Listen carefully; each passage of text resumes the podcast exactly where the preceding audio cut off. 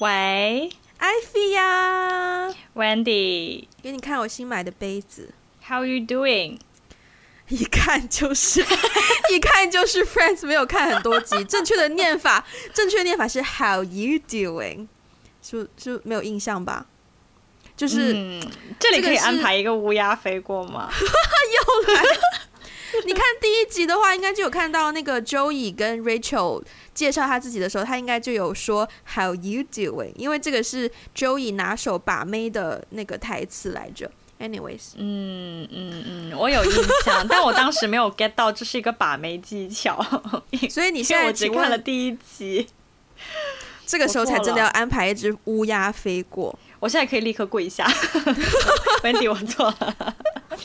好。好，我们今天要聊什么呢？今天就是因为最近疫情嘛，然后很多人都很想要去旅游，但是都没有办法离开自己所在的地方。包括香港，最近这几天呢，又出现了新一波的这个疫情，还蛮严重的。嗯，所以你还好吗？我还好，我还好，就是绝对没有到所谓沦陷的状态啊，或者是 疯抢物资，其实都还好，很多地方都还蛮正常的。嗯、对、嗯，大家都比较 well、嗯、well prepared 了这一次，所以就是还好。但是真的很多人就开始开始讲说，哦，好想要去旅游，包括你知道，对啊，我也好想去旅游。我好想要今年九月再跟你去泰国。一这如果今年九月份我们成功可以去泰国的话，这真的是我们的 one year anniversary。真的，我们的 podcast 就是从泰国开始的。OK，没错，梦起泰国，真的。嗯，对啊。天哪！而且我们这次去的话，就一定要拍 vlog，可能要拍，可能要拍不止一集的 vlog。可能我出发要拍一集，然后你出发要拍一集，然后会有几段的 vlog。对对。对啊，而且最近也是很多人就开始去聊这个问题，就是说哦，好想要，好想要移民哦，好想要就是去去别的国家。而且还有一个情况哦，因为九月份不是正常来说就要开学嘛，嗯、但是因为因为疫情开学，对，然后很多就是本来可能 offer 都收到了，但是真的就去不了，所以就又会有很多人问，其实是不是？对，就是。上网课跟去真正去那个地方念书是不是很不一样啊之类的？嗯，所以我们今天就认真一点来聊这个出国这个 concept，或者说我我我选了一个更加好、更加有趣的标题吧，我自己觉得啦，就是当外国人是一种什么体验？没错，因为我们没错，我对我小时候我对外国人这个概念，真的就是金发碧眼的人就是外国人。就很我小时候对外国人的的印象也是金发碧眼，长大了以后才发现自己是多么的 狭隘、天真。小时候的对，真的很狭隘。就无论你是去你是去外就是别的国家旅游也好，比较短期的，比如说旅游也好，或者是呃比较长期的，你去可能留学，像 Ivy 就有去过日本跟美国留学嘛。那这种比较长期的也好，或者是有一些可能真的就是举家都已经搬迁，然后去移民也好，只要你在一个别的地方，你就很容易，你也会被当成外国人。是，就是 Ivy 跟 Wendy 都曾经被当成过外国人过。但当下，嗯、对，当你当下成为外国人是一个什么样的感受？我觉得这个我们要从外国人，就当自己是外国人的角度去分享一些我们在海外的经验。好了，我们今天有分享到的，有长期的，也有短期的，就是包罗万象。然后国家的话，可能有亚洲的，也有欧洲的，也有北美的，就是啊，还有还有加勒比海的，就是。这个你等一下一定要 大大的聊一聊。我一直对你在加勒比海的那段经历非常的感兴趣，因为是个很小众的地方。嗯、对，非常小众。好好好，我们今天就是第一个环节，就先来分享我们第一次被当成外国人的经验。你要不要先来？我喝口水。好，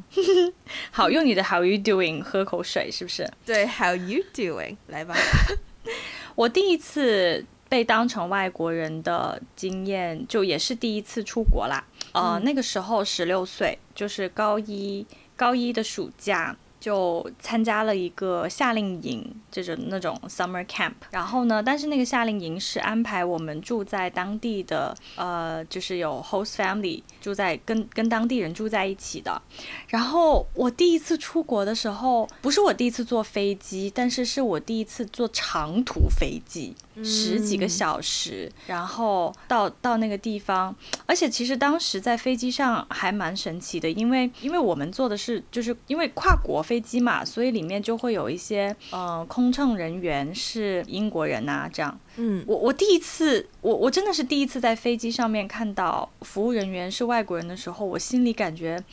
很很奇怪的，其实很激动的，因为我知道我自己出国了。就我对我第一次要去面对一个完全，虽然我那个时候会说英语，但是但是肯定说的不是很好嘛。而且你多大？完全十六岁。嗯嗯，就是是一个完全语言跟我不一样，然后文化跟我不一样的地方。我还记得我刚落地的时候。我就在机场里面看的所有的人跟跟我长得都不一样，我当时就是有一种好像进入了另外一个世界，嗯，然后我还记得，因为我们的飞机是降落在伦敦，我们不是住在伦敦，但我们是先降落在伦敦，然后当时是呃要拿着我们的行李箱坐坐坐一路那种像高铁电车这样的地方到到我们要住的宾馆，然后我在那个。电车里面就看外面的那些房子，就是欧洲，就是你也知道伦敦的那种欧式的房子，嗯，我就觉得自己好像在电影里面的感受非常，我印象非常深刻，我就很很想抓住，就是我要永远记住这个时刻，就是我在电影里的那种感觉，嗯。嗯，然后那个是我第一次，因为是到达第一天嘛。所以第一天的感受永远是最最强烈的。然后呢，最好玩的就是我们我们要住的那个地方是一个嗯，在伦敦附近的一个很小很小的小镇上。嗯，然后那个小镇应该也没有太多外国人，之前就大部分绝大部分都是英国人，嗯、然后都是白人。对对对，呃，虽然我当时说会说英文，但是那个时候的说英文其实是其实是我觉得我会说英文。OK，不不是真正对，不是真正的跟别人可以很顺畅的交流的。然后第一次别人跟我讲话，我听不懂，我就觉得很紧张。对，我就觉得很紧张。我想说，我学了这么多年英语，可是为什么别人跟我讲话我听不懂？因为当地有当地的口音，然后而且语速肯定是比我们平常练习的语速是要更快的嘛。然后我还记得我第一天打电话给我的那个。Host mom，嗯，我要就是，其实，在认识之前，我们已经有邮件交流过了。然后呢，嗯、我第一天打电话告诉他，那天晚上，呃，我们不回家吃饭，然后但、嗯、但大概会晚上八点左右到当地的那个 station，然后他们会来接我们。嗯，这样一个 message，我当时拿起电话的时候，我手在发抖，严重到你现在十多年过去，你都还记得那个 message，我还记得那个。没错，没错，exactly，就是我很想回，就是十多年后，其实我还蛮想回去拜访那个 host mom 的，就是当年的我是十分天真，我当时手一直在发抖，我在给他打电话之前，我跟我同学练了好多遍，嗯，其实就是一个很简单的 message，就是就是我今晚不回来吃饭，然后我八点钟到，that's it。OK，然后我就一直在发抖，然后，然后，所以我我很战战兢兢的说完我要说的内容，呃，对方当然完全听听得懂了，然后，但接下来我又会陷入一个很紧张的时刻，就是万一他说话我听不懂怎么办？真的好多担忧哦，很多担忧，但是，但是我听懂了。对，但是他他后来说的是能能听懂的，对，所以那通电话算是很顺利的，但是在我心中留下了 非常深刻的印象，真是我第一次这种离开了自己的舒适圈，完完全全成为一个外国人，嗯。嗯的第一次跨文化的经历，我印象非常非常深刻，而且我也很很感激那次经历。对啊，那你呢？你第一次我我很巧哎、欸，我第一次被当成外国人也是在英国哎、欸，嗯，但是我年纪大很多了，就是大概你的你去完英国之后十年后，哦，对，九年了，九年后，对。然后那个是、嗯、那个是去一个 summer school，就是嗯，我那时候已经在香港念研究生了，然后到了夏天就想说不想要浪费嘛，就去那时候、嗯、呃英国有个学校，它有一个 filmmaking 的 summer school，然后我就报名了，嗯嗯。嗯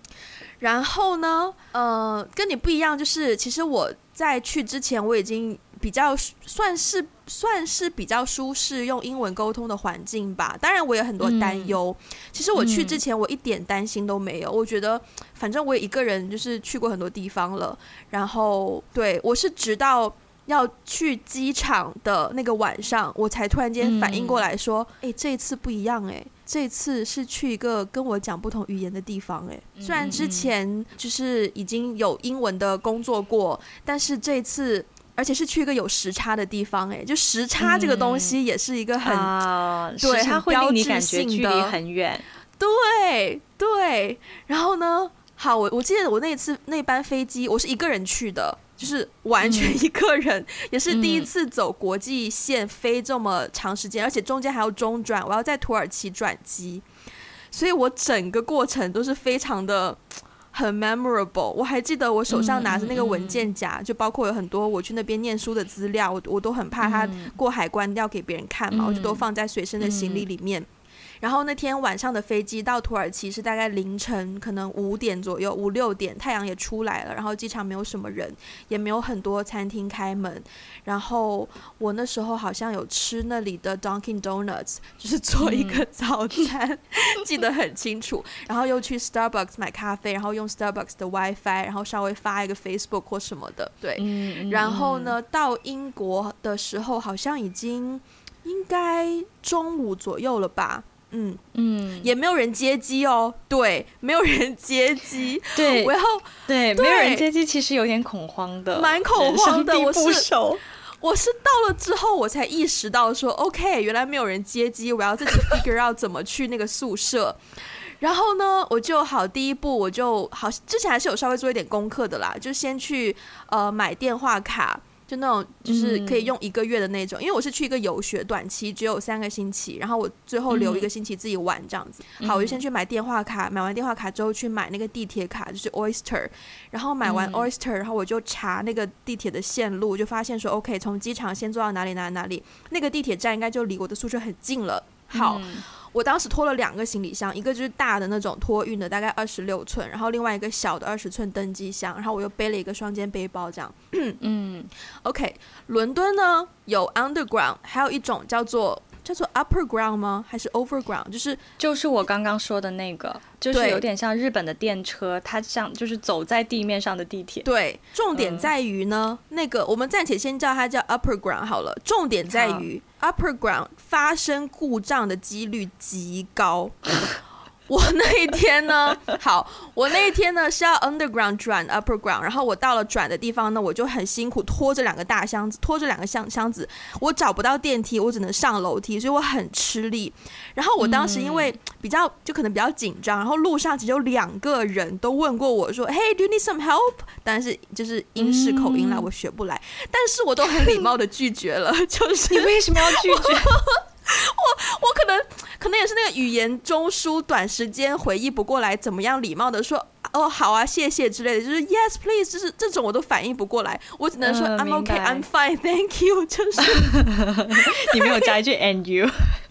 没有，然后我就拖着两个箱子，好很吃力的上到了 Upper Ground 的月台，然后呢，他贴了一个告示板，那个黑板上就写着说 Up 呃、uh, Upper Ground 现在故障，然后今天都开不了。Fine，好，那我就我的计划被打乱，嗯、我要找别的方式，我就紧急又把它就 somehow 又拖出去，然后我就直接出站，然后出站我也是在一个完全忘记在什么地方，嗯、但印象当中离我的宿舍已经比较近了。嗯，最简单的方式就是直接 call Uber，因为我的 Uber 已经绑了信用卡，就直接 call 是很很轻松。可是我也听人家说，幸运的是，你你出国就那一次已经有 Uber 这种东西。对，就是已经有 Uber 了，而且我已经在香港使用过 Uber，我知道它的使用方式。是的，是的。但是呢，我也听到别人说 Uber 奇贵，而且就是伦敦的的士也奇贵，所以我稍微看了一下那个 Uber 的价钱，嗯、哦，还真的是很贵。所以呢，我就决定说，好吧，我们不要 Uber 好了。然后我当时好像，因为当时有个朋友他在英国，他在他就在伦敦，所以我马上紧急 message 他，我就问他说，就是你们的交通都用什么什么什么的。然后就有人推荐给我一个 app，叫做 City Mapper。嗯，那个 app 简直惊为天人，因为你知道，通常 app 它可能只能告诉你地铁怎么用，可是那个 app 它是跟所有公车系统都连在一起的，嗯，它可以知道你在哪个站，嗯，然后你上车之后呢，它可以提示你说，哦，还有两个站你要下车。好，我知道这一切在现在听起来好像很正常，可是拜托，那是五五年前。对，嗯嗯，嗯，五年前我认为那个 app 简直就是惊为天人，因为它连震动的时候我都不知道你震什么，我都没到站，结果它是提醒我说下一站要下车，我觉得好 好厉害，是蛮高级，很厉害，对。然后我就发现这个 app 很好用，我就坐公交车，然后终于去到了我的宿舍，就是完成了我的 check in 的环节，就是一个到达就已经走到东西讲。可是这是很重要的一环呢，就是对对啊，去到一个陌生的国度，然后一路上就会有人，包括我在英国那几天，有一次也是去那个 Piccadilly Circus，因为那个那个站就是很多不同的线路嘛，然后我有一天就站在那里在看那个线路的时候，又会有陌生的人来，就直接上来说问我说 Do you need help？然后我当时都觉得是很窝心，我就问他说 I'm looking for blah blah blah line，然后他就告诉我说 You need to go that way 什么什么的，我就觉得哦很好哎，就是。对呀、啊，好像对，就是还还蛮多，蛮蛮 caring 的，就是还蛮贴心的感觉。所以那一次，我虽然是作为外国人，然后然后我上课也都是跟同学用英文嘛，然后其实大家都本来就是来自不同的国家，所以本身就比较 cultural blended，、嗯、就没有，嗯，就是跟你比较不一样，就是。我们是比较多文化的聚在一起，可是你的话是 against 一个非常 local 的文化。对对对对。所以讲到这一 part，我们跳到下一个问题，就是当我们当外国人的时候，最不愉快的经验。哎呦，那我就 不能说很多，不能说很多，但是是因为，其实首先，呃，我在后来正式自己正式留学了以后呢，我其实没有遇到太多不愉快的经历，嗯，就是那种不愉快的经历，并不是因为我是一个外国人而引起的，其实就是人与人之间，任何人与人之间都会有不愉快的经历而已，但是我。可能我目前为止人生当中遇到比较嗯，就是密集的这种不愉快的经历，其实就是被种族歧视嘛。嗯，对，就是这种经历，其实就是我在 第一次去英国的那一个月。嗯，因为当然，我觉得我首先我遇到的这个情形，我自己是可以呃，现在回过头来看，我觉得是可以。理解的一个点是，我所在的那个地方真的是一个非常非常小的小镇，嗯、它非常的 local，就是基本上我也没有见到几个非白皮肤的人，嗯，嗯，可能还要加上那个那个年代信息资讯量没有到现代这么的丰富，没有这么流通。对。对对，其实是零六年嘛，那个时候，对，然后而且而且还有一个原因是我们当时其实有在上语言学校，然后语言学校里面也有其他的就是其他欧洲其他国家的小朋友一起，然后我我是觉得人在小时候比较没有这种没有那么强的 awareness。就是对于这个，就是这个这种 racism 或是这种 cultural difference 有这么强的 awareness，、嗯、所以小孩子有的时候会说出一些你听起来很受伤害，嗯、就是很听起来好像很很 racist 的一些话。对，嗯、然后我我其实当时遇到比较不愉快的经历呢，就是呃，我们我们去上学。去语言学校的路上，嗯、然后有的时候走在路上会听到有人骂我们，嗯嗯，然后就是用用脏话，对，嗯、而且是非常有针对性的，就是针对 Chinese 的一种脏话，嗯嗯，所以我我其实一那个时候我我其实从来没有思考过种族这个话题，我真的从来没有思考过，因为这这大家不是都是在中国长大的吗？周围都是中国人，哪会思考这种问题？嗯、应该这么说，周围都是汉人，大大部分是汉人，嗯、所以其实我我其实，在成长过程当中，没有经历过太多跟自己不一样种族，或者是说跟自己文化背景很不同的人，所以我从来没有思考过 minority 是一件怎么是是是一件什么样的事情。直到我第一次出出去以后，我发现我自己遇到了这个。其实，其实说实话，当我第一次遇到这种嗯不友好的、不愉快的经历的时候，我根本不知道那个叫 racism。嗯，我根本不知道，因为我反应不过来。对，就是我根本就没有那个、那个、那个 awareness，对机制去反应说他这个行为是基于对对对，是基于我的。种族吗？我根本不会往这方面想，因为我之前根本没有遇到过，或是我从来没有思考过这个话题。后来就是开始遇到，不能说越来越多，就是当我开始有频繁的遇到。有一次我最生气的是呢，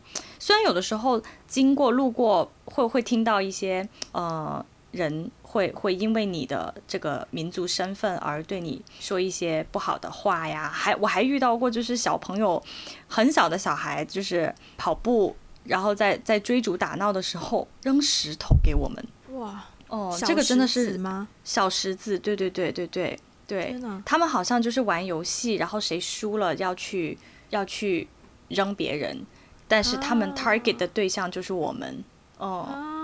但是我遇到最生气，这这些都还不是什么，不是什么，呃，特别特别让我不能接受的。我遇到最生气的一次，其实是我们去游泳，嗯、然后呢，去游泳旁边就是有一个家庭嘛，然后旁边的家庭有有两个孩子，那两个孩子可能看起来也就是上小学这样子，然后我们就坐在那边，有有我我我们有一些朋友已经下下水池去游泳了，然后当但是我是没有下水池游泳的，我当时就坐在岸边，嗯、结果呢。旁边那家人，他们东西是放在放在放在隔壁，然后他们就去游泳了。然后那个小孩回来以后，发现他有东西丢了，然后就一口咬定是我们偷的。对，就一直就开始用侮辱性的话，就是说啊，一定是你们偷的，因为你们是 Chinese 这样子。Oh my God！对，就一直用侮辱性的话，而且你知道他的年纪真的很小，也就八九岁。这是让我最震惊，让我最震惊的一次，就是他想都没有想，他就看到旁边有有一群就是亚洲人坐在那里。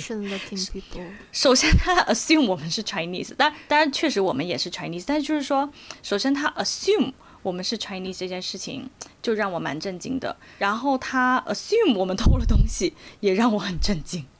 对，所以其实。我当下一下子就懵了，你知道吗？我没有，我一下子，我们从来没有遇到过这件事情，嗯、然后我也不知道应该怎么样去回应、面对、回应他。但是就是我只能 defend for myself，就是 I didn't steal your stuff，就是我只能很强硬的说我没有。结果后来，嗯、结果后来我跟他僵持不下，旁边我们旁边有另外一位朋友走过来。然后就大概就是用英文对他骂了一句 脏话，然后他就被吓到，然后他就被吓到了，然后就走了。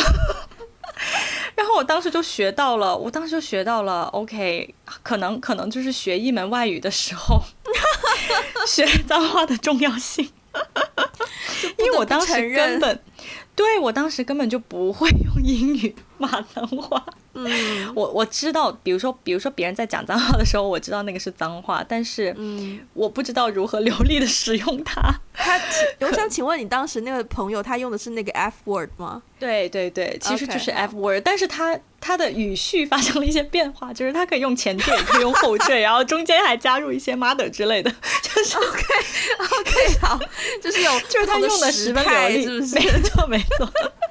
他用的十分的流利哦，大家就震惊了。Okay, okay. 首先，我震惊，我震惊于他的脏话为什么这么的流利？他平常都在学一些什么样的内容？然后，我第二个震惊的就是说，他在表示很强硬之后，他在强硬的骂完脏话之后，对方的小朋友就被吓到了，然后小朋友就乖乖的走了。惊讶于他的就是有用的程度，惊讶于有，我真的是惊讶于有用的程度。我也很惊讶，我想说这种东西很多人就听当口头禅在听，怎么会这么有用？对呀，怎么会这么有用？那是我第一次意识到说，好吧，原来脏话的存在是有它的合理的，嗯、就是合理的价值的。对，所以那次那次是我比较呃不愉快的经历。其实后来那个我印象真的非常深刻，因为是我第一次出国。嗯，嗯从那次以后我就学会了要 defend for myself。嗯，就是不管遇到什么事情，就是。我我我我 defend for myself 也是 defend for others 的一种行为，因为我我寻求的是一个一个 justice，我寻求的是一个公正，对，我没有做就是没有做，嗯、所以、嗯、可能也是因为第一次，嗯，第一次的这种跨文化的经历当中，所以那次之后，我开始比较认真的思考，哦，原来歧视是这样的，原来种族主义啊，嗯、种族歧视，我开始思考很多很多这样的问题，嗯、我也开始意识到说，呃，我我们。我们分分钟就会进入一个 minority，就我我的成长经历过程当中，我是 majority，但是我其实只要一旦换了一个环境，我就是 minority，所以我会后来也会比较同理那些有 minority 的背景的人，对，所以其实后来留学，真正我到留学的过程当中，我我倒没有遇到过很多，可能有一些很。很细小，很细小，就是很潜意识里的，或者是很 subtle 的一些别人对于我的背景的一些 bias，那个肯定是有的，嗯，但是我可能不会把它当成是一种赤裸裸的歧视，因为我可能后来也比较会强硬的去保护我自己，会为自己发声，嗯。嗯 We go deep very easily，我们就这么快已经来到一个非常是呢，是呢，是呢。但是那一次就是，其实对那一次是因为第一次出国，我印象真的非常深刻，而且那次对我的人生有很大的改变。我开始看到了一个更大的世界，嗯、然后会开始看到更多的不同种族、不同国家之间的 dynamic。对我来说是一个，其实也是一个蛮蛮好的 lessons，嗯。对，让我去就是 be aware of this。这种问题，嗯嗯嗯、那那所以 Wendy 你呢？就是你有没有被就是当外国人的时候的一些不愉快的经历？我刚刚想了很久，但是我在国外的时候，我当外国人的时候，好像真的想不太到位。嗯、对，有一个就是也是在就是在英国那个部分，你不能叫不愉快，我觉得蛮愉快的，是我被一个法国人搭讪。嗯就也在宿舍里面，那天就是这个相当愉快啊。这个好，那我先不讲。不愉快有一个可能跟不愉快比较靠近，但是它不是发生在我身上的不愉快，然后是嗯，这个是我出国之前啦。但是那个环境就是说。我很小的时候，就是在呃有一个美国家庭在中国，然后他们家有八个小孩，嗯、其中四个是跟我同年龄的，嗯、就年龄比较相近的，所以我可能周末就会去他们家跟他们一起玩。嗯、那他们是不会，天哪，他们不会讲中文，我怎么会明白他们讲什么话？Anyways，就是小孩子学语言很快的啊，真的，我现在想想我都觉得我太聪明了吧。Anyways，就是那个时候呢，原来 conclusion 是这个。那个时候他们四个小孩，然后有一个我，然后有另外一个就是是中国小朋友，就常常我们一起出去玩嘛。然后有一天呢，那四个那个四个小朋友就跟我就开始在我面前就就讲说，他们觉得另一个小朋友就是总是黏他们黏得太紧了，然后就想要甩掉他。嗯嗯，然后我当时的想法就是，呃，有一点点是哦，因为他是中国的小孩，所以你们想甩掉他吗？可是想一想，可是我也是中国的小孩啊，就是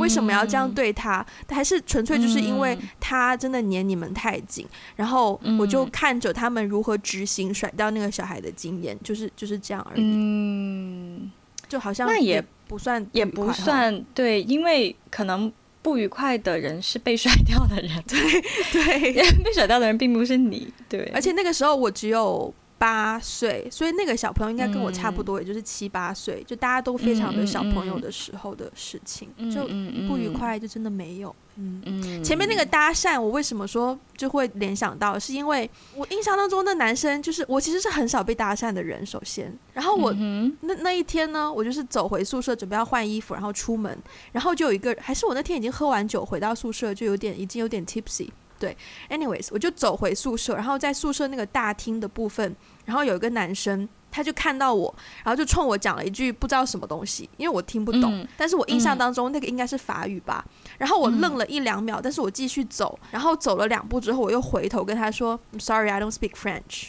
然后我就走了。然后我走了之后呢，他又给我来了一句：“That's what I'm saying, yeah。”然后我想说：“What？” 我觉得，但我觉得有那个一来一往，我还蛮。Kind of proud of myself，就是我没有让他变得很尴尬。嗯、对啊，明白、嗯。但这个跟不愉快非常的没有关系，好像没有关系。对对对，所以所以所以基本上你没有遇到什么不愉快的经历，基本上没有、欸、可以这么总结吧？对，我我可能比较幸运吧。嗯，我觉得有一些特殊情况啦，因为你首先就是我觉得出国个年纪有一些关系。对，我觉得人就其实，在我后来的留学经历当中，我也没有遇到什么不愉快的经历。嗯嗯，就是至少没有很明显的那种歧视是都没有的。我觉得人可能长大了一点，真的会变得比较理智，嗯、而且跟环境有关。对，就是你你所在的学校，还有你们的一些专业，对啊，也跟城市有关系啦。嗯。好，那我们继续来聊我们的经验。那我们今天，我们今天这个好正式哦。你你你今天这个主持腔好重。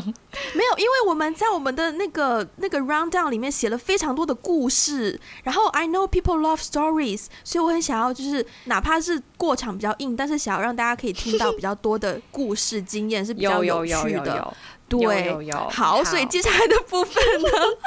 我们就来分享我们就是在经历过的最呃，就是外国人的经历。呃，这个要不我先说。最外国人，在最外国人的经历之前，我我其实想要也也想要分享一些，就是说，因为刚刚分享到不愉快的经历啊，我其实想要分享一下我第一次出国的时候的愉快的经历。OK，好，愉快的来，嗯，来，因为刚刚前面给大家好像留下了一种印象，就是我我在英国都是经历了那种嗯 被歧视，但其实并不是，并不是，就是我比较愉快的经历是因为我首先我一看就是一个外国人。在那个小镇上，所以其实有的时候会，嗯，会会有很多陌生人对我们投来一些善意了，对。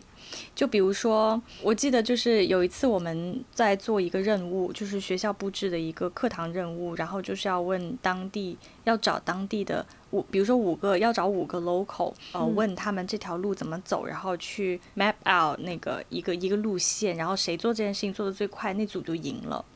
然后我记得当时特别有意思，我们在大街上就是寻找物色。那些可以愿意来帮我们完成任务的人，面善的路人，没错没错。然后其实那个小镇有很多老太太，嗯、很多就是老人家就会坐坐在那个木椅上面，就是很很 chill，就是享受生活。嗯、然后他们每次看到我们都会。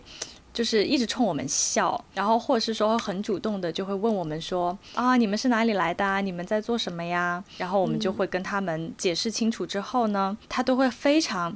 就是他其实知道他的任务是什么。就是他要帮助我们指明下一条路线，对吧？但是他都会额外的给我们更多的帮助，就会跟我们聊天，然后就会告诉我们你怎么样可以最快的找到那条路线呐。然后或者就是说，如果你有什么不明白，我就坐在这里，我在这里等你们呐，你们可以随时回来问我啊。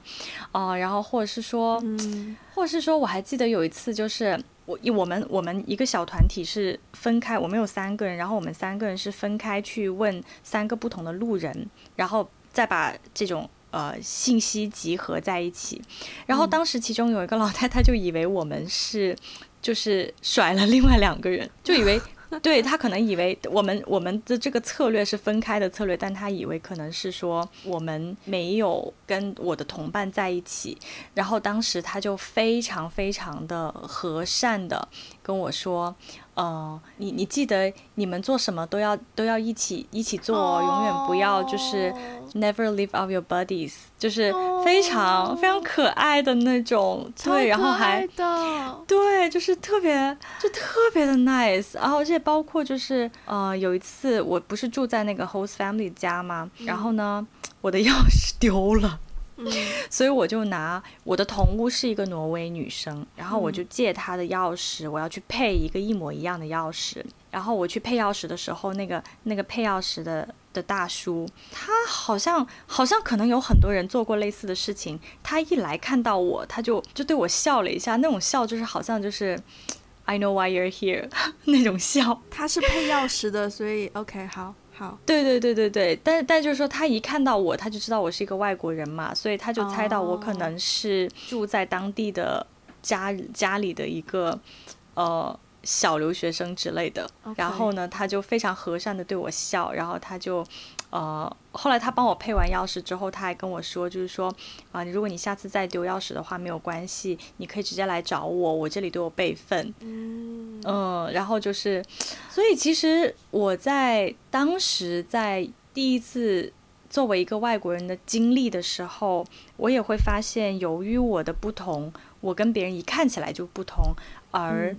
呃，会莫名得到很多善意，嗯，就是有有很多额外的帮助，这个是我觉得很很温暖的部分。这一点我蛮有共鸣的，就是、嗯、呃，但是因为我在国外的话，我比较多都是会跟我的同龄人，或者是可能也是学电影或者是学艺术的人一起 hang out。然后我会发现他们会比较多 care 我的想法，就好像对我有 extra care，比较关心我的感受。比如说，可能做一个决定要去哪里吃饭，或者是要去哪里的时候，都会先就不是说不一定先问我，但一定会问我说，嗯，How about Wendy？Are you okay with it？就是会问我的意见。但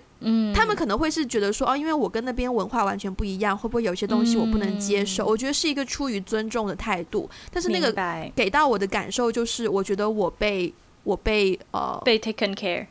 对，然后我我被、嗯、我被关注，我不知道我被关注，就是我被在乎了。因为很多时候，嗯、当你跟一群跟你可能百分之八十一样的人 hang out 的时候，很多时候大家会理所当然的觉得，哦，那你肯定 OK 啊，我们都 OK，你为什么不 OK？但就是，是可是当你去到一个新的环境，跟新的一群人 hang out，大家对你可能有些不了解的时候，才会试出这种。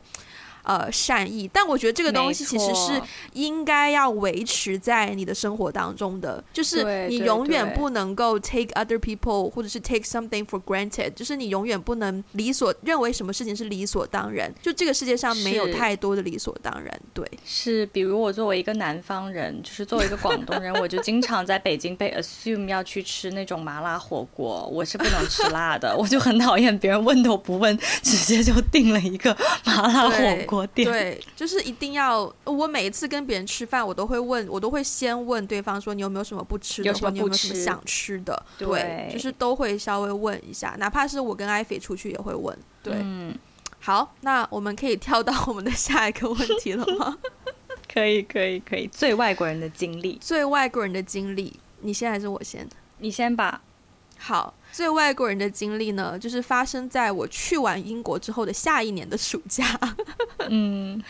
呃 呃，我去了瑞士，然后我去了苏黎世，嗯，那是我第一次去欧洲。然后、啊、对，但是我没有去其他国家。其实我有时间，但是我懒。然后那一次就有人接机，然后老师就是一路把我们从机场，而且我也是跟同伴一起去的。我跟另外一个女生学舞蹈的女生，然后我们一路从香港一起呃上飞机，然后一起到机场，然后见到老师，然后老师再带我们坐公交，就是坐那个火，不能叫火车，就是 tram。嗯，轨道电车这一类的，对，然后坐 tram，然后就去到我们的呃，就是 host family，那个是学校老师的家，然后有间房间给我们住。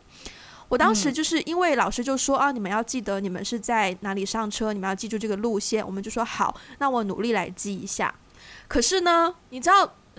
苏黎世，瑞士是一个讲三门语言的国家，有意大利文、法语和德文。那苏黎世主要是德语区，但他们的德语不是完全的德语，是他们会称之为 Swiss German。对，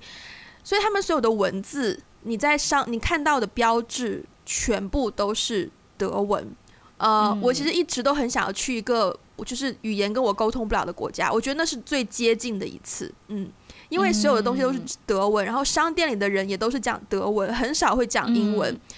然后，所以我去到，包括那个 那个火车报站名，他都不报英文，他纯德文在报，所以我连我连 next station is 我都听不到，我就只对。我就只能看外面的风景，然后对，我就看着那个一个个站牌、一个个站牌的名字，我很想要很努力的去记那个我们我们住的那一站叫什么名字，但真的是一长串什么 Savannah 什么什么之类的，我可能记了三天才记到。所以包括我们第二天就是第三天上学之后遇到同学，然后大家就问你住哪里啊？我就想说，我很想说出我那个住宅的名字，但是我说不出来。所以那个是让我真的觉得有一点点就是 lost in translation 的感觉，就很棒。嗯而且我很自豪的，就是因为班里会有呃苏黎世的同学，当然也有一些德国人，然后他们就会教我一些简单的，譬如说怎么说谢谢啊，怎么说你好啊，嗯、或者怎么怎么样。Danke。对，有两种哦，就是呃有一种是 Danke shake，有一种是 Danken，就是在瑞士跟在德国说不一样，嗯、但我有点忘记瑞士是讲哪个。啊、嗯。然后我那一天就是有一天回家，就在路上去一个比较社区的那种面包店去买面包，然后卖面包的几个工作人员。都是比较有年纪的阿姨或是大叔这样子，然后我就很腼腆的，就是指了指那个面包，我也不会说 this one，我就就是的德文，我就只能说就指一指，嗯、然后指完，然后他就帮我装好，然后就给我，然后我给钱，看那个屏幕我就给钱，然后最后拿到面包之后，我就我就很很害羞，但是又稍微有出一点声音，就说了一句 Dankeschön，然后我就走掉，他就给了我一个、嗯、好像有一种。I see you're trying 的微笑，然后、啊、对，然后我就走，但我还觉得还蛮心满意足的，因为其实瑞士很多地方就是都是超市已经没有收银台了，几乎都是那种自助付款。二零一七、二零一六年的时候就已经都是自助付款了，嗯、你很少有。可是如果是自助付款的话，你可你可以跳英文吗？对，它可以跳英文。自助付款那个屏幕是有英文的，嗯、对对，但就是你很少有机会跟人有真的沟通。所以，对我那一天就是讲到 Dankeschön，我还蛮嗯，Yeah，I'm like kind of like 对，I blend in，I made it，I made it，对对对 对对对对，就我觉得蛮好玩的。你，你说到这个还蛮有趣的，因为我我。大学的时候有去过德国交换嘛，嗯、就是一个，但是只是一个月而已。嗯、然后，但是很神奇，就是当我想到说最外国人的经历的时候，其实德国也是一个，呃，因为我去的时候完全不会德语。你去德国哪里？波恩，在波恩大学又是交换。OK，所以不在柏林，不在汉堡，不在就大。不在，呃，但是但是波恩是以前东德还是西德的首都？曾经，他是、嗯、等一下，我怕说错话，就是是贝多芬还是谁来着？反正就是一个很有名的音乐家的故乡。OK，对，所以其实那个地方也是一个算是旅游城市吧，而且它旁边有科隆。对，科隆就是每年那个啤酒节、狂欢节，嗯、就是有一个 Carnival 会在科隆那边。科隆有个大教堂，所以其实那边虽然不是不是。大家就不是什么慕尼黑呀、柏林这种嗯嗯大城市，嗯嗯、但是也是蛮有名的，就是很多游客会去的一个城市，是一个小城市。嗯，嗯但是我当时在德国，我我好像并没有感觉自己有那么的外国人，可有可能是因为我当时的表哥在附近读研究生。嗯他在亚琛，所以他周末会过来看我，我们会一起去玩。所以我总是可能会当时觉得说有有靠山，嗯，就我看不懂啦，或是什么地方的话，我会我会去问他。我我完全理解你说的那种，因为我是坐公交车上学的，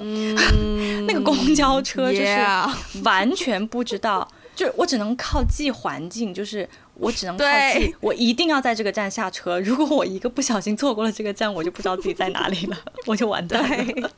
对，对，我完全可以理解，但可能是因为有亲人在那边，所以我不会觉得自己很孤单什么。嗯、但是我我一定要讲，我最最最外国人的经历，是我跟几个朋友去墨西哥旅游的时候，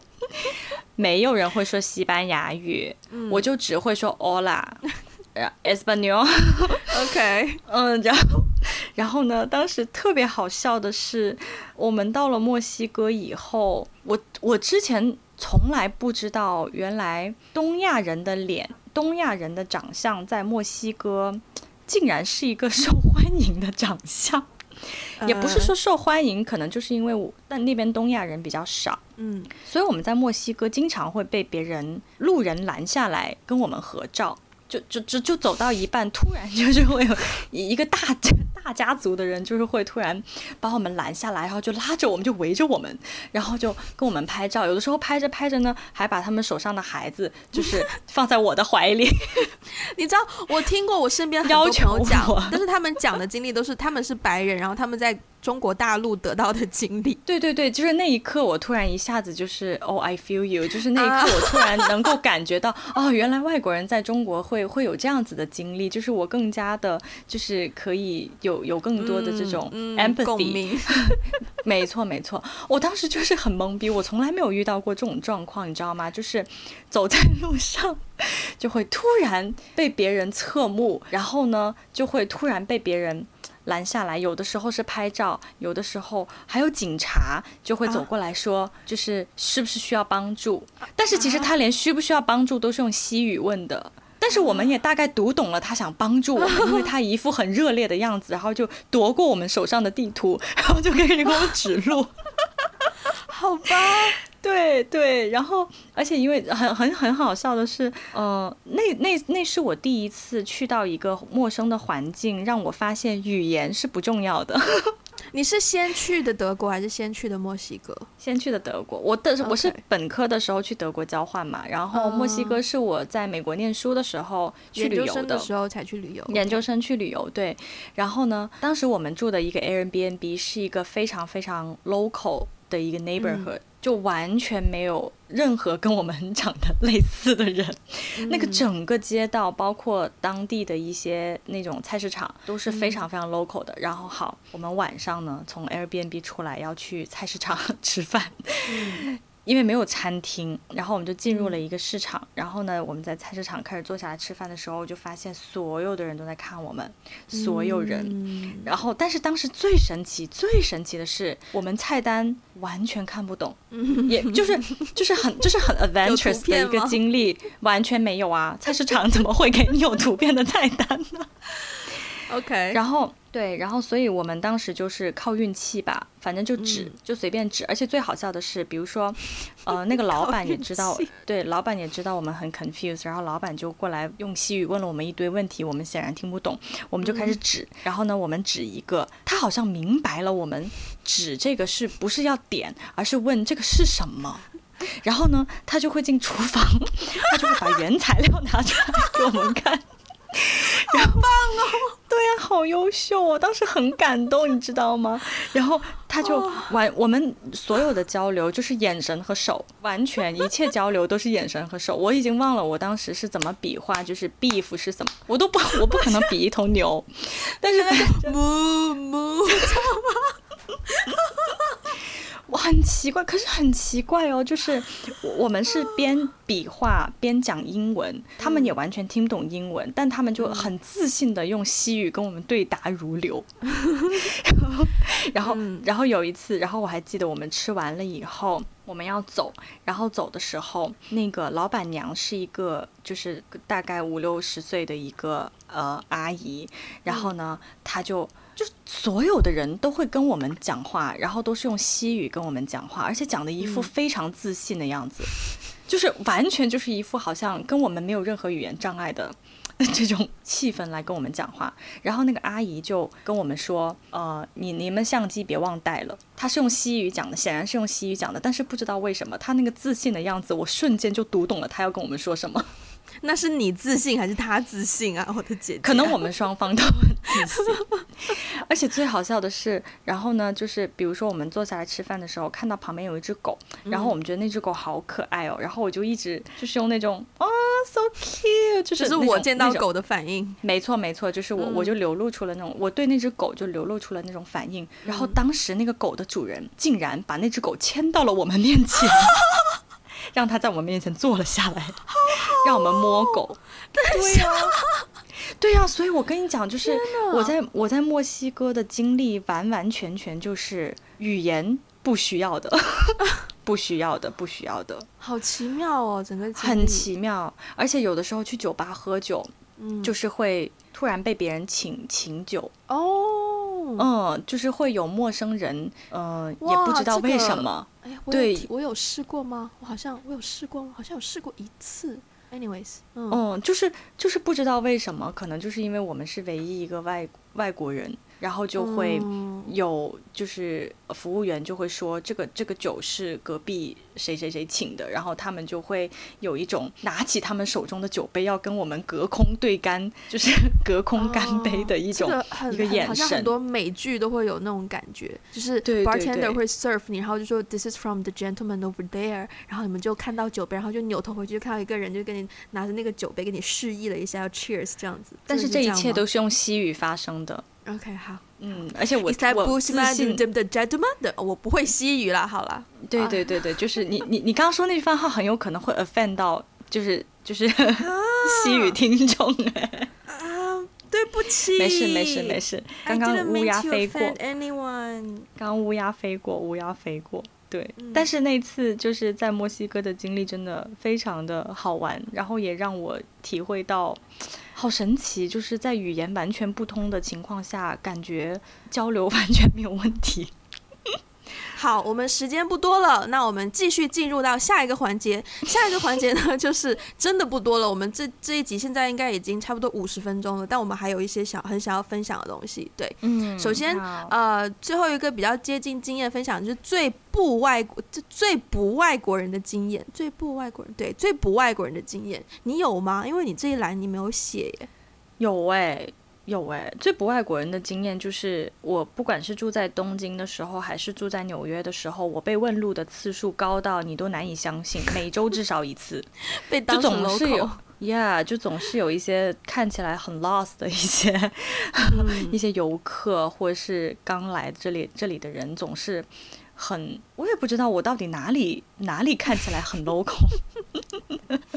总而言之，我经常被被别人问路，然后当我可以自信的，就是快速的给别人提供帮助的时候，我都会觉得嗯。很棒，嗯，这感觉我在马来西亚有，我在马来西亚真的没有人当我是外国人。就之前的节目当中也讲到，很多人见到我一上来就直接马来语跟我讲，但是可是很奇怪，因为你长得很白，就是我也不是说马来马来西亚的人都肤色比较黑，但是。但是你的外形也没有很像在那边的人，没有，可能毕竟我小时候在海南岛生活过，也是一个热带，所以我的穿着啊，我的习惯、啊，你有热带的氛围，对，就是有那种比较随意 casual 的感觉。那好，除了马来西亚之外，另外一个我想要讲的，也就是一开头你说你想要听的，就是在加勒比海的经验。呃，oh. 那个地方在那在那个地方我待了一个月，但反而我没有觉得很外国人，可能是因为我跟当地不是很融入。嗯、我去的那个地方呢，嗯、叫做 Saint Kitts and Nevis，它是其实是两个小岛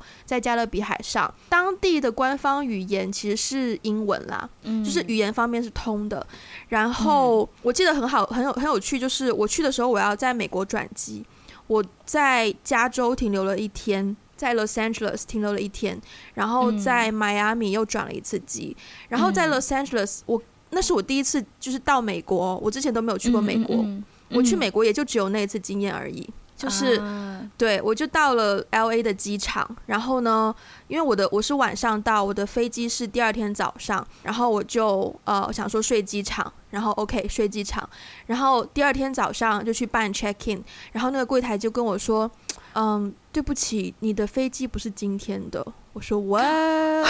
他说是明天的。天，By the way，那是凌晨五，那是凌晨五点。开了个大玩笑，没错。然后呢，我就想说完蛋，嗯、然后我就要我就要开始联络，要要去找一个酒店先暂住一下，然后之类的。我第一次去美国，然后我以为我英文很 OK，但我发现美国人就是到了 LA 那个地方，很多人的口音我还有点难 handle，可能因为太嗯，算是南方吗？嗯，不是语速的问题，是语调的问题。嗯，反正我有我有稍微适应一下，对，然后就找一间酒店，然后住了一晚，然后第二天早上又用酒店的 shuttle 又载我送我去迈去机场，然后又飞去迈阿密，然后迈阿密又转机，然后迈阿密转机到 Saint Kitts 那一班飞机很有趣，就是那是一班小飞机，飞机上大概人加起来就二三十个，然后呢，嗯、那个是我第一次这种体验，就是飞机降落的时候，终于降落了之后，整个飞机的人就开始鼓掌，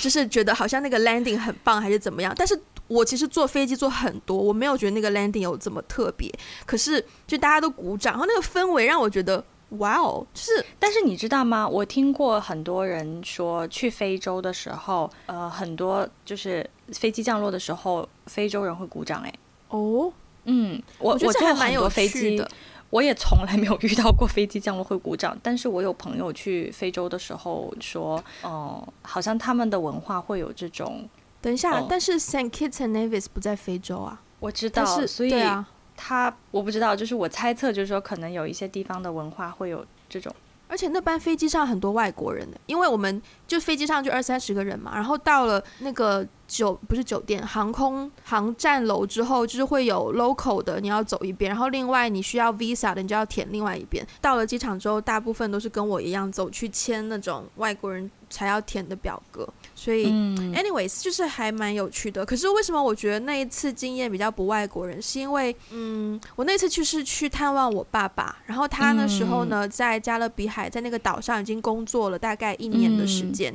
嗯、他的工作首先要给大家一点背景，就是。那个岛，它的经济发展是比较落后的，但是它是在主要发展旅游业，嗯、所以有比较多中资的公司或是美资的公司去在那边盖酒店，然后建那种 resort 度假区，然后来、嗯、来经营的。所以比较 local 的人呢，他们就比较是呃，可能中中中中级以下的。呃，就是公公职的人员这样，然后我爸他是以一个中资公司的人去的，所以呢，嗯，再加上其实他们当时在我去之前，他们住的地方有搬过一次，他们曾经有遇到比较不好的经历，是遇到被人持枪入室抢劫。啊，很严重，我听到我真的吓呆，对，很可怕。啊、然后他们所有的 cash 跟一些 valuable 的东西都被拿走了，然后后来就为了安全起见，就把他们搬到了一个嗯某世界。知名连锁酒店旁边的那种呃住宅区，然后就那个酒店嗯嗯。嗯酒店旗下的，然后那个住宅区就是每一家可能每两个 house 就会 share 一个游泳池，小的游泳池，然后你就是一个也不是别墅，因为就一层楼就是一个平房，然后你就有一个很大的。那个那个客厅，然后客厅直接窗户打开，外面就是游泳池，然后有浴室，然后里面有浴缸，就是设施都非常完好。然后因为那个小区是独立管理的，所以安全性比较高。嗯，然后它就在一个酒店的旁边，所以我们的日我的日常，因为我那时候也不需要工作嘛，我就是去放假的，所以我的日常基本上就跟住酒店度假没差，就是跑去酒店的游泳池玩一下，跑去酒店的就是私人沙滩去晒晒太阳啊，然后去酒店的大堂的 bar 啊，然后等我。爸下班，我们就可能周末开车出去呃逛一逛啊，然后然后吃饭的话也没有太多的餐厅选择，就是附近可能会有一家日本餐厅，一家印度餐厅，基本上就那两家，我们反复再去这样子。嗯，所以那个圈子很小，我没有真正的生活，我的生活就是度假，嗯，所以我跟当地的人没有太多的接触。对，嗯，所以我就觉得很不外国人。我甚至中途还有一天，那个时候我有在玩 dating app，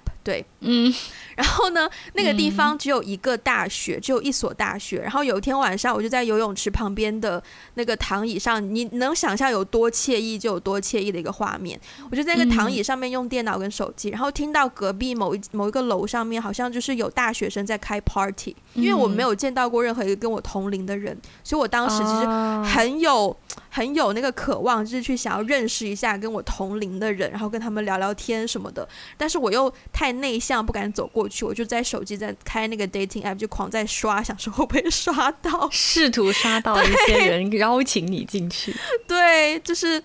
就还是觉得跟那个跟那个当地的人真的是还蛮蛮隔绝的感觉。嗯嗯。但是我觉得也有一个关系，就是呃，那是我第一次出国，但是我出国没有一个嗯。计划，因为我之前去瑞士也好，啊、去英国也好，我都是去游学的，就是短期的游学。对对对，你有目标，对，你有你有你的生活规划，你的日常规划，嗯、你有一个课程表你要 follow，、嗯、或者是你有一个什么 schedule，对，对，所以那种感觉跟旅游就非常的不一样。旅游的话，你很容易就是走马观花，你要顾你自己的行程，那你自己的行程跟生活可能就是以自己的需求出发的，所以你不会有那么多的机会真的去参与到当地人的。生活模式当中，对，不会被迫要去，就不会逼着自己走出那个 comfort zone，对，去去要融入别人，对对，所以那一次就觉得，虽然说 Saint Kitts 是一个很特别的地方，然后啊，我还记得我在那里拍我研究生毕业的那个毕业照，我带了我的衣服去，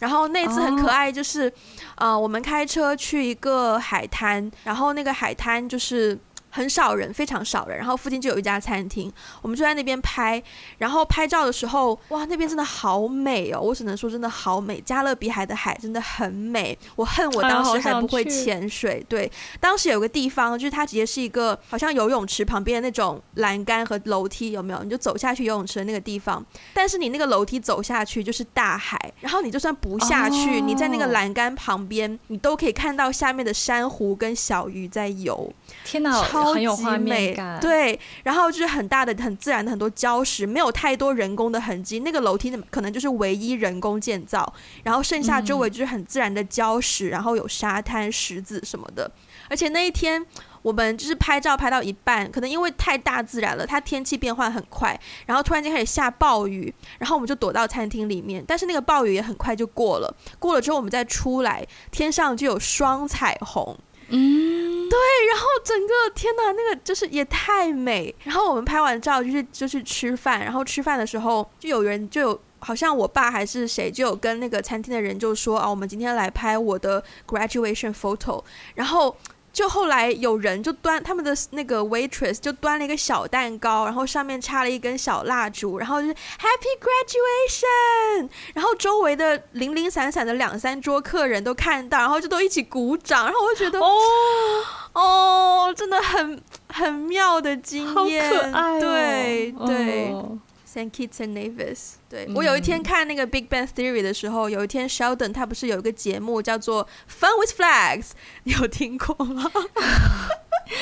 这个时候又要冷场了，因为我 Big Bang Theory 也没怎么看过。然后有一天呢，Sheldon 就介绍了 and Nevis。我们真的要再深入这个这个话题？不深入了，我就只是讲说他讲到 Saint Kitts and Navis，然后我就发现说，OK，I'm not the only one who knows this place。OK，好，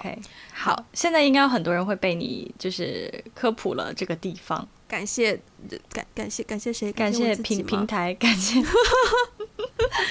好，呃呃，对，所以其实出国的经验还蛮多的，无论短期还是长期。嗯嗯嗯嗯，你刚刚讲到，就是说那那次经验并没有。让你觉得很被当成外国人，是因为你你其实跟当地人没有任何的没有太多的交流和接触嘛。对。然后你说到这个点，就是 我我自己在念书的时候，我发现我也不知道是留学之前有这种感受，还是留学以后，我发现自己是这样的一种有有这个 personality。我是很喜欢被当成 local 的，嗯，就是我是很不喜欢别人，比如说一看到我，一听到。我就一就觉得我哦，我一定是个外国人，或者是我一定是个对。就比如说我平常在北京，如果别人第一口听我说话就觉得哦，你是个广东人吗？我就很生气。嗯，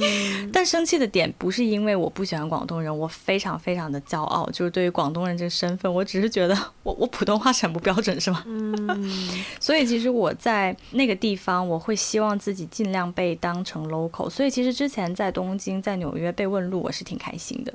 就说明我我是一副就是你知道我一副我很懂的样子，很懂路的样子，嗯、我是我是很开心的。然后我还记得就是呃之前在在纽约的时候，因为很多华人包括亚洲学生，呃通常留学生呢就是国际学生呢是会想要住在相对安全一点的地方，嗯，因为纽约也经常有一些治安的问题，呃不同的区大家会对不同的区有不同的印象，然后所以大部分。嗯，至少华人留学生吧，会比较群聚在一起，嗯，就是会比较密集的住在某一些区。但是我当时是一种，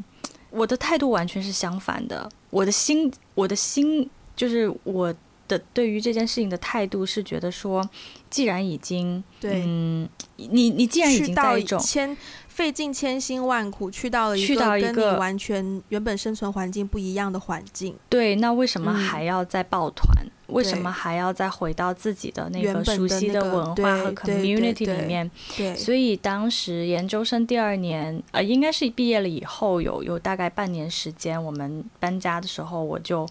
呃跟两个朋友，对，一个就是我们之前上过节目的大哥，大哥有他在我很有安全感啊。还有另外一位小伙伴，然后其实之前节目里也有提到过。然后我们三个人呢，就住在嗯布鲁克林的呃一个一个一个 neighborhood，然后那个 neighborhood 很少听到别人用中文讲出布鲁克林。Brooklyn，对对对对，然后的那那个 neighborhood 是其实是一个呃，就是黑人区，嗯，就大部分是非裔美国人，或者是真的是非洲来的移民，嗯、对，然后其实那个是完全另外一种不同的，又是另外一种不同的文化体验，因为其实在美国非裔美国人的圈子，因为非裔美国人本身。在他们的社会里面就已经是 minority，嗯，所以等于是我我作为一个 minority，体验了另外一种 minority 的生活，嗯，那种感觉是挺奇妙的。我们房东就是一个就是呃非裔非裔美国人，一个一个老太太，就住在我们楼下，我们住一栋楼，对，然后呢，偶尔就是。周末的时候，就会听到他们在楼下的那个小院子里面就很 chill 的，就是烧烤啊，然后呃，会非常热情的邀请我们，就是下来跟他们一起喝啤酒啊，嗯、吃烧烤啊。就当时的感觉是，其实住在那边那段时间，我还挺还挺开心的。虽然我的家人，包括我周围的朋友，也会说，哎，你住那个地方会不会治安不太好？嗯、呃，会不会有一些安全隐患？我刚刚开始也也会有一点点这样的担忧，说实话。嗯，但是我住进去之后，当然我就习惯了。嗯、我后来就习惯了，对。然后，而且我跟房东，其实房东对我们也有一点点歧视，对。只是那个时候的我已经强硬的会用英语跟他对骂了，所以其实很多这种呃我们之间的不和，其实到最后都都都化解了啦。嗯。嗯对，最后的结局是都相处愉快，但是在那边生活的那段日子，让我发现说，我我我非常的喜欢去体验不同的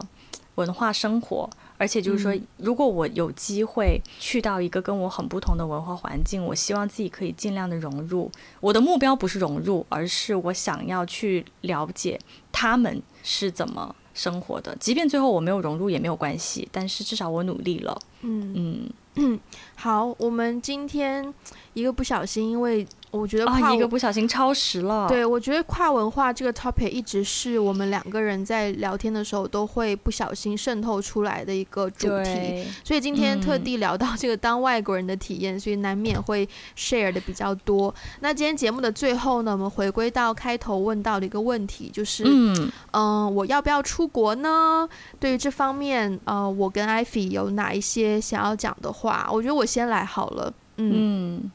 呃，其实我自己啊，呃，一直都会想这个问题，因为我总是会觉得我现在生活的这个环境不够好，然后我对现在在这个环境当中的自己不够满意，我不敢确定这是大家呃想要出国或者想要移民的唯一的原因，但是嗯。当我们在聊到移民或者是去一个新的地方生活的时候，常常都会看到那个地方的嗯、优势比现在更好的地方，但是常常会忽略到的一点就是 you are going to start again，就是你去到一个新的地方，你真的是。可能是从零开始的，From 你很多东西，对，对你很多东西都没有，你要重新去建造，你有足够多的勇气吗？然后你也要想的是，你去到那个地方，你会对那个地方带来什么样的影响？因为你会是一个外国人，那你会是一个我想要去学习和融入当地的文化氛围的态度呢，还是说？I'm just gonna be who I am，就是老娘 就是继续做自己。我觉得这个对当地也是会带来很多不同的，会会对对当地的 community 也会带去不同的影响。我觉得这个也是我们就是要有责任的去想的一个问题。所以我会就至少对我现在的这个嗯位置来说，我觉得我短期不会想要考虑去新的地方。嗯，因为我当初嗯、呃、当初。选择要转移 我的 location，就是为了想要获得一个新的开始，就是因为我带着一种逃避的心态，然后现在我不能容许我自己逃避第二次，就是对，我觉得其实其实当下我还有很多资源没有用到，我还有很多机会没有去发掘到，我不想要那么容易的就。去新的地方，新的开始，而且我也体验过那种新的开始的，就是你要经历过的，说说困难也好，或是坎坷也好，就是挑战，对挑战，我都体验过了。我知道那是一个不容易的过程，我对我没有必要让自己再去再去感受第二次，所以对，我觉得，嗯。对，我会我会建议先审视一下自己当下的环境和你的这个心态是来源于什么，然后再去再去思考是不是值得这件事情。对对对，我其实有一个想要分享的点呢，就是呃，因为最近有很多人问我这个问题，要不要出国，不管是念书还是去还是移民。我我想说的是，其实，在跨文化的环境当中，我们除了会说一门语言，然后我们的生活方式、我们的行为方式、吃的食物会改变以外，我们的 identity 就是自我认知也会发生改变。绝对。我的这个很明显的改变是在我回国以前，我对自己的 identity 是，我觉得我对我的 identity 是很清楚的。嗯，虽然我刚到美国的时候有一点点小的冲击，对，然后但是就是我始终会觉得，那那我我就是 where I'm from 很清楚啊，对吧？嗯，但是我回国以后，我发现说我的很多呃行为、想法、语言习惯，甚至价值观，可能并不是百分之一百的符合，哦、呃，就是中国人对中国人的认知。嗯，哦，或者是外国人对中国人的认知，所以我就觉得自己好像不太 fit in，就是就是很 typical 的一个中国人的形象的时候，我就开始重新思考。我是谁？嗯，我觉得很多人在移民之前，他们其实可能考虑的更多的是说，呃，我的经济会不会变得更好？我的学历会不会变得更好？我会不会获得更多的资源？获得一种比较轻松的生活方式？嗯，但其实他们可能没有考虑到的，就是说这个会对他们的 identity 产生变化，尤其是他们的下一代。真的。他们的下一代的 identity 会发生，对他们的影响很大，所以其实最近也是有很多话题讨论，就是因为这个啊、Black Lives Matter 的问题，就是有很多 Asian 之间有一些这种话题的讨论，我就很明显看到说，即便都是在美国，那第一代移民和第二代移民之间的那种代际冲突，我觉得本。本质上是一种文化冲突，嗯。嗯，就是除了这种 generation gap 以外，他们更大的是一种就是文化和价值观的 gap。所以其实这个都是我觉得出很多人出国以前可能没有想的太深入，对，结果到了那边以后发现，哎，其实怎么会有这样的问题？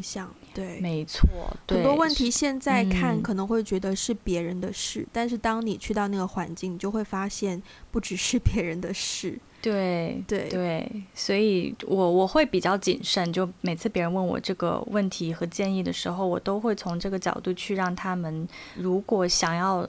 出国，嗯，最好先体验一下，或者是说最好更慎重的考虑这方面的问题，不仅仅是经济呀、啊，或者是什么你的生活方式啊这种问题。对，经济方面是一个比较 practical 的，就是方面啦，其实很容易想得通。但是这些文化层面的东西很难预测到什么会发生，所以。我觉得，如果你觉得你是一个比较 adaptable 的 personality 的话，我觉得可能问题比较小。但是很多人可能他对于新环境的适应啊，对于新问题的应对啊，都不那么熟练的话，可能就嗯不知道会经历一些什么。对，嗯，是的。好，今天。呃，非常长的一期，不知不觉。但是我觉得我们聊到了很多个人的经验，也算是分享了一些应该不错听的故事吧。希望、嗯、希望大家会喜欢我们的经验的分享，然后也欢迎各位继续在各个平台留下你们想要跟我们探讨的问题，或者是针对这一期节目有想要分享的话，都可以在 Instagram 还有微博找到我们。那另外，如果想要实际支持的话呢，就可以在 Patreon 和爱发电两个平台都可以给我们一些 support，然后也可以继续登录我们的博客 WeGotAblog.com。虽然最近都没有更新，但是谁知道哪一天会更新呢？